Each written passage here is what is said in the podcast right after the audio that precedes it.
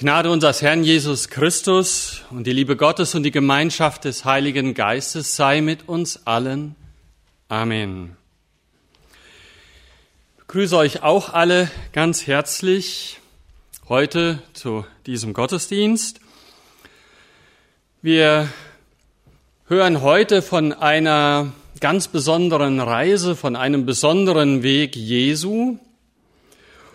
Und ähm, ja, ich gestehe, dieser Text, der hat mir in der Vorbereitung äh, eine, ja, gewisse Schwierigkeiten gemacht, weil er ist zwar beim ersten Lesen relativ eingängig, je mehr man sich damit aber beschäftigt, desto intensiver und schwieriger wird der Text. Und äh, ich habe, glaube ich, äh, selten die Situation gehabt, dass ich am Ende eine komplett zweite Predigt angefangen habe in meiner Vorbereitung und eine erste komplett wieder verwerfen musste. Ja, es ist eine schwierige Reise. Ich glaube, auch damals für Jesus war es eine schwierige Reise. Insofern passt das. Ich nehme euch jetzt einfach mit auf diesen Weg Jesu und ich hoffe, dass wir im Laufe der Predigt einen guten Zugang zu diesem Text finden und ich denke zumindest dann zwei, drei gute Impulse mitnehmen können für unser Leben was uns dieser Text aus dem Johannesevangelium sagen will. Die Reise zum Laubhüttenfest. Danach zog Jesus umher in Galiläa, denn er wollte nicht in Judäa umherziehen, weil ihm die Juden nach dem Leben trachteten. Es war aber nahe das Laubhüttenfest der Juden. Da sprachen seine Brüder zu ihm, Mach dich auf von hier und geh nach Judäa, auf dass auch deine Jünger die Werke sehen, die du tust. Denn niemand tut etwas im Verborgenen und will doch öffentlich bekannt sein. Willst du das? So offenbare dich vor der Welt. Denn auch seine Brüder glaubten nicht an ihn. Da sprach Jesus zu ihnen, meine Zeit ist noch nicht da, eure Zeit aber ist immer da. Die Welt kann euch nicht hassen, mich aber hasst sie, denn ich bezeuge von ihr, dass ihre Werke böse sind. Geht ihr hinauf zum Fest. Ich will nicht hinaufgehen zu diesem Fest, denn meine Zeit ist noch nicht erfüllt. Das sagte er und blieb in Galiläa. Als aber seine Brüder hinaufgegangen waren zum Fest, da ging auch er hinauf, nicht offen, sondern heimlich. Da suchten ihn die Juden auf dem Fest und fragten, wo ist er? Und es war ein großes Gemurmel über ihn im Volk. Einige sprachen, er ist gut. Andere aber sprachen, nein, er verführt das Volk. Niemand aber redete offen über ihn aus Furcht vor den Juden. O Herr, lass dein Wort nicht dadurch vergeblich sein, dass wir es kennen und nicht lieben, dass wir es hören und nicht tun, dass wir ihm glauben und nicht gehorchen. Öffne uns die Ohren und das Herz, dass wir dein Wort recht fassen. Das große Thema des Johannesevangeliums ist ja der Glaube an Jesus Christus. Seite um Seite, Kapitel um Kapitel führt Johannes uns vor Augen, dass Jesus Gott ist. Er stellt klar, dass Jesus der Messias ist, der Sohn Gottes und dass ihm geglaubt werden muss. Nun ist es ja nicht so, dass jeder Mensch diesen Glauben in die Wiege gelegt bekommen hat. Im Gegenteil. Der natürliche Mensch, Johannes spricht dann hier oft von der Welt, will nichts von Jesus wissen und ist ihm gegenüber feindlich eingestellt. Und so rühmen sich die Menschen, so rühmt sich die Welt ihrer Intelligenz und meint am Ende sogar beweisen zu können, dass es keinen Gott gibt. In einem Philosophieseminar in einer Universität gab es einmal eine Diskussion über die Existenz Gottes. Der Professor stellte den Studenten folgende Logik vor, mit der er meinte, beweisen zu können, dass Gott nicht existiert. Er sagte Folgendes. Wer von euch hat Gott schon mal gehört? Niemand antwortete. Wer von euch hat Gott schon einmal berührt? Wieder keine Antwort. Wer von euch hat Gott schon einmal gesehen? Als auch auf diese dritte Frage keine Antwort kam, sagte der Professor, seht ihr? Dann kann es also doch auch keinen Gott geben. Ein Student dachte einen Moment über diese Sätze nach und bat um Erlaubnis, dem Professor auf diese Beweisführung zu antworten. Der Professor war sehr neugierig auf das, was seiner Klugheit da entgegengesetzt werden würde und erlaubte dem Studenten also zu sprechen. Der Student wandte sich an seine Mitstudierenden und fragte, wer von euch hat die Intelligenz unseres Professors schon mal gehört? Es war still. Wer von euch hat die Intelligenz unseres Professors schon einmal berührt? Niemand antwortete. Wer von euch hat schon einmal die Intelligenz unseres Professors gesehen? Als niemand in der Klasse antwortete, sprach er, gemäß der Logik unseres Professors hat er keine Intelligenz. Der Student bekam darauf eine Eins. So fair war der Professor dann schon, ja. Und wir mögen über diese kleine Anekdote lächeln. Und doch soll sie nicht die Tragik, die letztlich in diesem Unglauben liegt, übertünchen. Der Unglaube hat nämlich Konsequenzen. Konsequenzen für die Ewigkeit und darf daher von uns nicht bagatellisiert werden. Johannes 3:36 beschreibt die dramatischen Folgen des Unglaubens. Wer an den Sohn glaubt, der hat das ewige Leben. Wer aber dem Sohn nicht glaubt, der wird das Leben nicht sehen, sondern der Zorn Gottes bleibt auf ihm. Der Appell der Bibel an alle Menschen lautet, tut Buße, Glaubt an Jesus Christus, den Sohn des lebendigen Gottes. Der Anspruch Jesu, Gott zu sein, wie wir es vorher schon mal in Johannes 5.18 gelesen haben, führt zwangsläufig zu einer Reaktion der Menschen. Das sehen wir durch das ganze Johannesevangelium hindurch. Jesus tat ein Wunder und die Menschen reagierten. Jesus lehrte und die Menschen reagierten. Nach der Speisung der 5000 zum Beispiel folgte ihm die Menge zwar physisch, aber nicht mit dem Herzen nach. Die Menschen glaubten nicht an ihn, sondern suchten ihren eigenen Vorteil. Sie wollten am liebsten täglich so ein Speisungswunder und Brot von ihm bekommen. Am Ende von Kapitel 6 ist die Konsequenz, sie haben ihn alle verlassen. Die anderen fanden seine Rede als zu hart. Die entscheidende Frage aber ist doch, wie reagierst du auf ihn, auf Jesus, auf seine Worte, auf seine Ansprache an dich? Ich möchte einfach zwei Aspekte aus dem heutigen Textabschnitt herausgreifen. Der eine Aspekt ist, dass Jesus einem göttlichen Zeitplan folgte. Der andere, dass es einen Glauben gibt, der kein echter Glaube ist. Das erste also. Jesus folgt einem göttlichen Zeitplan. Jesus ordnete seinen Willen und seine Pläne ganz dem Willen Gottes unter und hat nie etwas aus sich selber herausgetan, sondern stimmte sich stets mit seinem Vater ab. Wir lesen in Johannes 5,19, Wahrlich, wahrlich, ich sage euch, der Sohn kann nichts von sich selber tun, sondern nur, was er den Vater tun sieht. Denn was dieser tut, das tut gleicherweise auch der Sohn. Alles hat seine Zeit, insbesondere in der Heilsgeschichte Gottes für uns Menschen.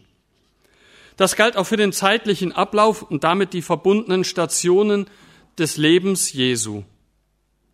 Er ging nicht zufällig über die Erde, sondern alles folgte einem göttlichen, heilsgeschichtlichen Plan. Es war ein Zeitplan, den Gott vor Grundlegung der Welt aufgestellt hatte, und in diesem Bewusstsein lebte, redete, lehrte Jesus. Das begründet auch seine Reaktion auf die Bitte seiner Brüder. Sie wollten ihn ja dazu bringen, nach Jerusalem zum Laubhüttenfest zu gehen. Dieses jährliche Fest erinnerte an den Auszug aus Ägypten. Jeder männliche Israelit war verpflichtet, an dieser Feier teilzunehmen. Sie dauerte sieben Tage lang und ganz Jerusalem war da voller Menschen. Aus Sicht der Brüder Jesu war das doch ein ganz hervorragender Anlass, die eigene Macht und die Stärke in der religiösen Hauptstadt an diesem besonderen Fest zu demonstrieren. Sie forderten ungeduldig, Jesus, jetzt hier und in Jerusalem am Laubhüttenfest, da kannst du doch mal zeigen, wer du bist. Da kannst du doch mal tolle Wunder vollbringen. Die Brüder forderten Jesus also auf, mit ihnen als Festpilger nach Jerusalem zu ziehen, zum Sukkotfest, zum Laubhüttenfest, und er sollte die Leute am Fest mit Wundern und überhaupt mit seiner Anwesenheit beeindrucken. Die Brüder hatten hier also so eine Art Starkult im Sinn. Jesus Christ Superstar. Das war so ein bisschen das Konzept der Brüder. Er sollte dazu die Bühne der Hauptstadt nutzen und nicht versteckt in Galiläa bleiben. Die Öffentlichkeit, die Festbesucher, die Welt, die in Jerusalem zu Gast war, sollte sehen, was Jesus doch für ein toller Held ist. Jesus hat aber nicht ein Leben als Star im Sinn. Sein Weg war nicht der Weg nach Jerusalem hoch zum Laubhüttenfest, sondern der Weg ans Kreuz. In diesem Sinne antwortete Jesus in dem vollen Bewusstsein, dass sein Leben nicht getrieben ist von Massenaufläufen, von Volksmengen, sondern vom Zeitplan Gottes. Er sagt in Vers 6, meine Zeit ist noch nicht da.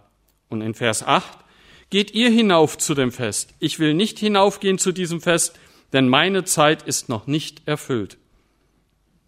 Vom Anfang bis zum Ende stand sein ganzes Leben unter diesem göttlichen Plan.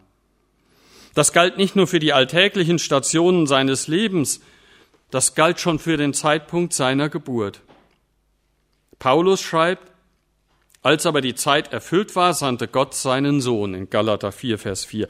Das heißt, als die Vorbereitungen für seine Geburt abgeschlossen waren, als alle Prophetien, die gesprochen werden mussten, gesprochen waren, und alle Ereignisse, die auf sein Kommen hinweis, eingetreten waren, da sandte Gott seinen Sohn in diese Welt. Als die heilsgeschichtliche Bühne bereit war, hob sich der Vorgang und der König aller Könige wurde geboren. Jesus kam nicht einen Augenblick zu früh und nicht eine Sekunde zu spät. Er kam, als die Zeit erfüllt war in diese Welt. Jesus sagt seinen Brüdern, meine Zeit ist noch nicht da, eure Zeit aber ist immer da. Im Griechischen gibt es mindestens zwei Wörter für Zeit, und zwar Chronos und Kairos. Chronos bezieht sich auf den starr verlaufenden Zeitablauf, wie eine Uhr, ein Chronometer sie anzeigt. Wir kennen den Ausdruck auch zum Beispiel von dem Wort Chronologie, eine Zeitablaufsfolge. Kairos hingegen, das bezieht sich auf den rechten Zeitpunkt, auf die ideale Gelegenheit, der perfekte Moment für etwas. Als Jesus sagte, dass seine Zeit noch nicht gekommen war, gebrauchte er das Wort Kairos. Seine vollkommene Stunde war noch nicht gekommen. Und weiter sagte er, eure Zeit aber ist immer da. Was meint er denn damit? Als er seinen Brüdern sagte, dass seine Zeit noch nicht gekommen war, da sagte er ihnen, dass er nach einem göttlichen Zeitplan handele. Er sagte ihnen sozusagen, ich handle gemäß Gottes souveränem Plan. Jede Sekunde meines Lebens ist in vollem Einklang mit Gottes heilsgeschichtlichem Zeitplan. Ihr hingegen seid seiner Souveränität nicht unterstellt. Ihr habt überhaupt keinen göttlichen Zeitplan, weil ihr nämlich nur nach eurem Gutdünken handelt. Gibt es für euch am Ende auch nicht den perfekten Zeitpunkt. Er handelte gemäß der vorgesehenen Zeit, er starb auch und stand von den Toten auf, als die Zeit erfüllt war. Sein Leben wurde nicht von den Ereignissen, Umständen, dem Satan, Menschen, Katastrophen, Pandemien, Erfolgen bestimmt, sondern allein vom Zeitplan Gottes. Mögen die Mächte der Finsternis auch noch so getobt haben. Gott hatte den Heilsplan von Beginn an in seinen guten Händen. Und nun war es nicht an der Zeit, in aller Öffentlichkeit zum Laubhüttenfest zu ziehen. Es sollte noch bis zum nächsten Passafest dauern, ungefähr also noch vier Monate, bis Jesus sterben und auferstehen sollte. Auch seine Aufenthaltsorte waren bewusst gewählt. In Vers 10 kehrt Jesus schließlich nach Jerusalem zurück, das er zuvor in Kapitel 5 verlassen hatte, weil man versucht hatte, ihn zu töten. Können wir in Johannes 5, 16 und 18 nochmal nachlesen. Damals ging er von Jerusalem weg nach Galiläa. Dort speiste er die 5000, stillte den Sturm auf dem Wasser. Das geschah zu der Zeit des Passafestes davor. Also lesen wir in Johannes 6, Vers 4. Nun stand also das Laubhüttenfest bevor. Es war aber nahe das Laubhüttenfest der Juden. Zwischen diesen beiden Festen liegt eine Zeit von circa sieben Monaten können ungefähr sagen von April bis Oktober. In Vers 1 lesen wir, Danach zog Jesus umher in Galiläa. Was hat Jesus in diesen sieben Monaten getan? Die anderen Evangelien berichten ja ebenfalls unter Angabe von Orten, dass er in Galiläa umherzog. Was diese Zeit charakterisierte, war, dass er sich von den Massen zurückzog, um mit seinen Jüngern allein zu sein. Sieben Monate lang unterwies er sie und lebte mit ihnen. Er bereitete sie auf seinen Tod vor. Er nahm sie an die Hand, investierte sich in sie, prägte sie. Mit den tausenden Menschen am See Genezareth verbrachte Jesus lediglich zwei Tage. Mit seinen Jüngern eine intensive Zeit von sieben Monaten. Jesus kam nicht, um die Massen zu bewegen, sondern um Jünger zu machen. Und diesen Auftrag hat er auch uns gegeben. Darum geht hin und machet zu Jüngern alle Völker, taufet sie auf den Namen des Vaters und des Sohnes und des Heiligen Geistes und lehrt sie halten alles, was ich euch befohlen habe. Und siehe, ich bin bei euch alle Tage bis an der Weltende. Matthäus 28. Der Auftrag der Gemeinde Jesu ist nicht, Massenveranstaltungen abzuhalten, und auch nicht Volksmengen zu mobilisieren und zu beeindrucken, sondern ihr Auftrag ist es, Menschen zu Jüngern zu machen. Gott ist nicht an Menschenaufläufen interessiert, sondern an tiefgreifend veränderten Jüngern, die sich in andere Menschen investieren, um sie ebenfalls zu Jüngern zu machen. Ja, natürlich können auch Großveranstaltungen ein gutes Mittel sein, das Evangelium zu transportieren, Je mehr Menschen mit dem Evangelium erreicht werden, umso besser, aber das darf nicht alles sein. Die Qualität einer Gemeinde darf niemals an der Menge ihrer Besucher festgemacht werden, sondern an der Frage, wie ernst und wie fest die Mitglieder dieser Gemeinde Jesus Christus nachfolgen. Jesus bereitete zwölf Jünger also intensiv auf die Zeit vor, in der er nicht mehr unter ihnen sein würde. Mit Großveranstaltungen hätte er das gewünschte Ergebnis sicher nicht erzielt. Und Paulus ist auch nur konsequent, wenn er in 2 Timotheus 2 an den jungen Pastor in Ephesus schreibt, und was du von mir gehört hast vor vielen Zeugen, das befiehlt treuen Menschen an, die tüchtig sind, auch andere zu lehren. Die Herausforderung für uns liegt auf der Hand.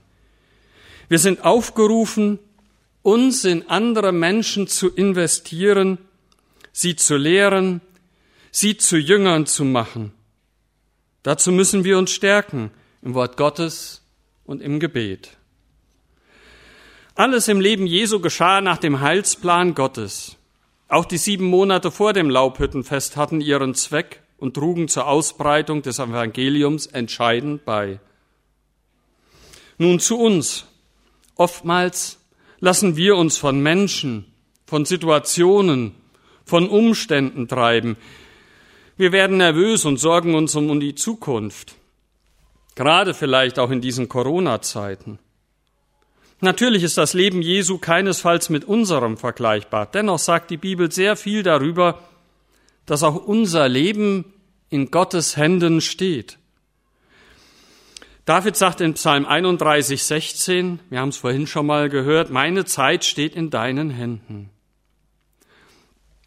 Deine Augen sahen mich schon als ungeformten Keim und in deinem Buch waren geschrieben alle Tage, die noch werden sollten, als noch keiner von ihnen war. Psalm 139. Gott hat die Macht und in ihm dürfen wir Ruhe finden. Unser Leben ist geborgen in seiner Hand. Der Psalmist drückt es etwa so aus, wie kostbar sind deine Gedanken, o oh Gott, und wie ist ihre Summe so gewaltig. Psalm 139, 17. Das zweite, der Glaube und doch kein Glaube. Die Brüder Jesu wünschen sich, dass Jesus seine Taten noch mehr der Öffentlichkeit zeigen möge. Sie sagten, Niemand tut etwas im Verborgenen und sucht zugleich öffentlich bekannt zu sein. Wenn du diese Dinge tust, so offenbare dich vor der Welt. Jesus Christ Superstar. Ja. Seine Brüder, genau genommen ja seine Halbbrüder, waren Jakobus, Josef, Judas und Simon. So können wir es in Matthäus 13 lesen. Sie waren begeistert von den Wundern, die Jesus tat. Die Brotvermehrung, die Sturmstillung, die Kranken, die gesund wurden. Ja, sie glaubten wohl ein Stück weit an ihn, zumindest an die Kraft, die er hatte. Sie waren überzeugt, dass er in der Lage war, Wunder zu tun, tolle Dinge vollbringen konnte. Und daher forderten sie ihn auf, sich in Jerusalem zu zeigen, um seine Macht zu demonstrieren.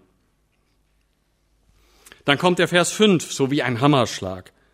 Die Begründung, warum sie ihn drängten, nach Jerusalem zu gehen, lautet wie folgt. Denn auch seine Brüder glaubten nicht an ihn. Das ist schon ein schockierender Vers. Seine Brüder, mit denen er so viele Jahre auch zusammen gelebt hatte, die viele seiner Zeichen gesehen hatten, sie glaubten nicht an ihn. Sie glaubten an seine Kraft vielleicht, ja, an die Möglichkeit, Wunder zu wirken, ja, aber nicht an ihn. Es kann also sein, dass du auf der einen Seite glaubst, dass Jesus große Dinge vollbringen kann, dass er Wunder wirken kann, dass er ein großartiger Lehrer ist, dass er ein vorbildlicher Mensch war, und auf der anderen Seite nicht den Glauben hat, hast, den Jesus für dich im Sinn hatte. Einen ähnlichen Glauben, der kein echter Glaube war, finden wir auch in Johannes 2 in Versen 23 bis 25. Als er aber in Jerusalem war beim Passafest, glaubten viele an seinen Namen, da sie seine Zeichen sahen, die er tat. Aber Jesus vertraute sich ihnen nicht an, denn er kannte sie alle und bedurfte nicht, dass jemand Zeugnis gäbe vom Menschen, denn er wusste, was im Menschen war. Den Menschen fehlte etwas ganz Grundlegendes. Sie waren oberflächlich begeistert vielleicht, ja. Aber sie wollten nicht, dass Jesus tatsächlich der Herr ihres Lebens war. In Kapitel 6 war ihnen dann am Ende seine Rede schließlich zu hart und sie verließen ihn. Vers 10 sagt uns dann, dass Jesus dann doch nach Jerusalem ging am Ende. Als aber seine Brüder hinaufgegangen waren zum Fest, dann ging auch er hin, nicht öffentlich, sondern heimlich. Ja, er ging. Aber nicht so, wie seine Brüder es erwarteten und von ihm wollten. Der Ablauf ist hier so ein bisschen ähnlich wie bei dem Weinwunder in Kana aus Johannes 2. Jesus offenbart seine Herrlichkeit den Jüngern auch damals nicht auf Bitten Marias, sondern wann und wie er es beziehungsweise der himmlische Vater es will. Auch in Johannes 2 argumentiert Jesus mit der richtigen Stunde, mit dem Kairos, der noch nicht gekommen ist. An diesem Drängeln der Familie Jesu in Johannes 2 war es Maria, in Johannes 7 die Brüder, wird nur erkennbar, dass sie nicht Gott sind bzw. den Willen Gottes nicht kennen. In beiden Fällen tut Jesus allerdings das Erbetene kurz danach trotzdem, aber von sich aus. Es geht gewissermaßen um das besondere Prinzip. Mit seinem Gehen gab er ein klares Statement ab. Es geht mir hier nicht um Anerkennung und Lob von Menschen, von der Familie, denn er ging im Verborgenen. Johannes 5 heißt es, ich nehme nicht Ehre von Menschen. Seine Brüder, die sehen irgendwie nur die äußere Schale des Glaubens, ähnlich wie bei einer Muschel, die eine Perle im Inneren verborgen hat. Sie sehen die Hülle und loben sie und wollen die Schönheit den Menschen zeigen und sich im Glanz der Hülle sonnen. Jesus öffnet uns aber diese Muschel und lässt uns hineinblicken. Er gewährt uns die Schönheit der Perle zu sehen. Die ist im Verborgenen. Sie wird von außen nicht wahrgenommen. Wahrer, echter Glaube definiert sich nicht über Ehre und Anerkennung von Menschen, sondern gibt alle Ehre und Anerkennung dem einen, dem lebendigen Gott. So sagt Jesus seinen Brüdern in Vers 7, die Welt, die kann euch nicht hassen. Mich aber hasst sie, denn ich bezeuge von ihr, dass ihre Werke böse sind. Das war sicher nicht leicht für Jesus, so mit seinen Brüdern reden zu müssen. Das hätte er sich vielleicht auch anders gewünscht, dass die Situation und der Glaube seiner Brüder anders ist. Es sind harte Worte. Seine Brüder denken nicht nur weltlich, wie er es ausdrückt, sondern sie gehören zur Welt. Und das heißt hier, sie gehören zur Welt ohne Gott und zur Welt ohne Glauben. Darum kann die Welt sie nicht hassen. Die Welt liebt vielmehr alle, die zu ihr gehören, das heißt, die von Gott, Jesus und im Glauben nichts wissen wollen. Jesus hingegen wird gehasst, weil Jesus die Welt mit ihrem größten Problem nämlich mit der Sünde, konfrontiert. Damit klingt das Thema der folgenden Reden Jesu an. Im ganzen Kapitel 7 und 8 weiterhin geht es um die Sünde und um den Unglauben. Und deshalb gibt Jesus hier seinen Brüdern schon eine Absage. Er muss nämlich seinen Weg gehen und das ist nicht der Weg seiner Brüder. Das Thema Welt wird ja im Johannesevangelium immer wieder thematisiert und da will ich zum Schluss noch ein wenig ausholen, weil es einfach auch für das Verständnis unseres Textes so wichtig ist. Jesu Brüder, die gehören also zur Welt. Das heißt zum Einflussbereich der Sünde. Zu dieser Welt gehört der Unglaube. Soll also am Ende jemand, der Jesus nachfolgt, sich von der Welt abwenden, sich von dieser Welt abscheiden?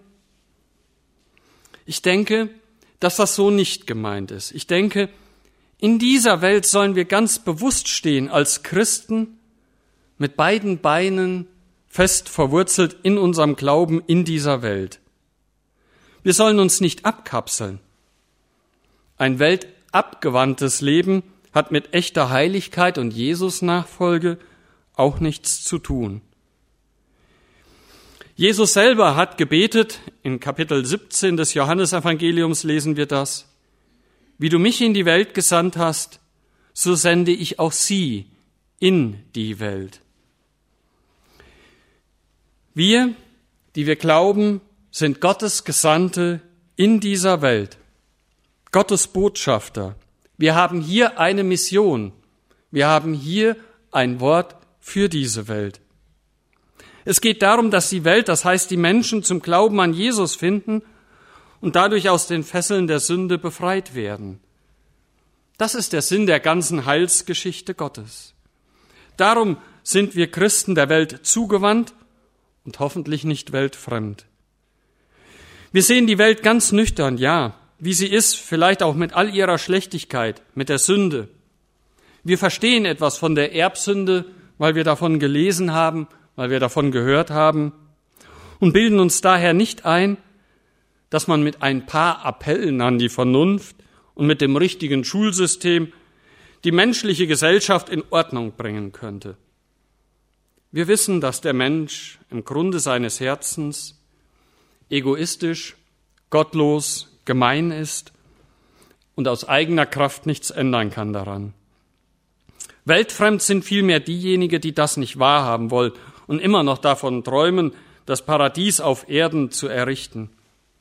Wir erkennen sehr realistisch, dass nur eines die Menschen retten kann. Und das ist der Glaube an Jesus Christus. Darum sind wir Christen noch in dieser Welt, mitten in dieser Welt. Darum hat Christus seine Jünger ausgesandt. Darum hat er auch uns bis heute hin noch ausgesandt, dass wir sein Wort ausbreiten, dass es die Menschen erreicht und sein Heil zu den Menschen kommt. Amen.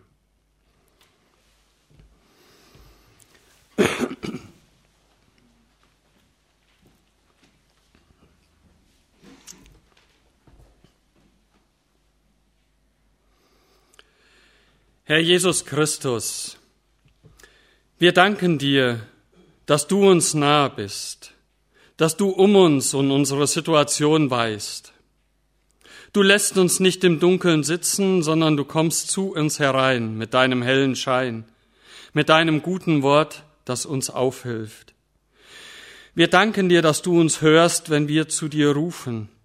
Wir danken dir, dass du an uns handelst und uns gestalten willst nach deinem Bild damit du uns gebrauchen kannst als deine Mitarbeiter, als deine Jünger, als Fackeln und Lichter in einer dunklen und orientierungslosen Welt. Gib uns immer wieder neu Mut und Kraft für Veränderungen in unserem Leben nach deinem Willen. Hilf uns frei zu werden von allem, was uns gefangen hält, damit dein Licht auch die tiefste Dunkelheit erhellen kann. Herr unser Gott, mit unserem Gebet legen wir dir all die Menschen ans Herz, um die wir uns mühen und sorgen. Wir bitten dich für die Menschen, die in Nöten sind, sei es durch die aktuelle Pandemie oder auch durch Hunger, Krieg, Armut, Flucht, Krankheit und Tod. Dass ihnen aus ihren Nöten geholfen werde, dass sie Jesus Christus, der alles heilt, auch ihre Dunkelheit erleuchte und ihnen Kraft und Hoffnung schenke. Schenke uns offene Ohren, um zu hören, offene Augen, um zu sehen, offene Hände, um zu helfen, offene Lippen mit dem rechten Wort zur rechten Zeit, damit wir anderen den Weg zu deinem unvergänglichen Licht zeigen dürfen. Amen.